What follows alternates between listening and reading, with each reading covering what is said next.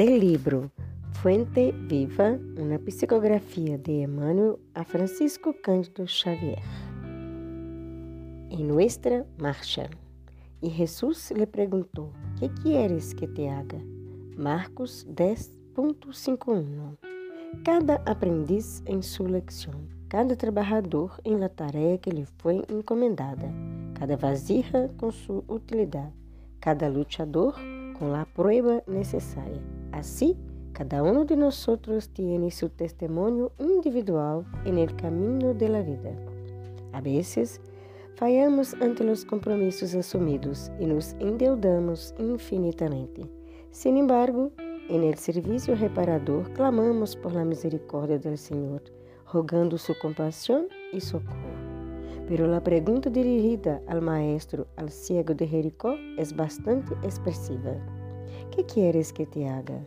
La indagación deja percibir que la posición melindrosa del interesado se ajustaba a los imperativos de la.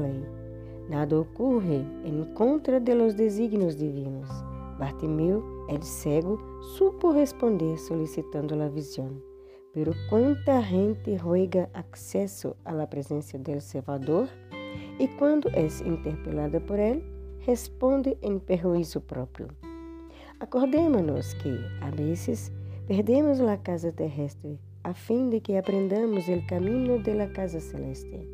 Em muitas ocasiões, somos abandonados por lá mais agradáveis laços humanos, de maneiras que retornemos aos vínculos divinos. Há épocas em que as heridas del cuerpo são llamadas a curar las llagas de la alma. Há situações em que a parálisis ensina a preciosidade del movimento. É natural que pidamos o auxílio del Maestro em nossas dificuldades e sin sabores. Mientras tanto, não nos olvidemos de trabalhar por el bem. Em los mais aflictivos passagens de la retificación e de la ascensión, convencidos de que nos encontramos invariavelmente em la mais justa e proveitosa oportunidade de trabalho que merecemos e que ele talvez não sepamos de pronto escorrer outra melhor. Muita luz e muita paz.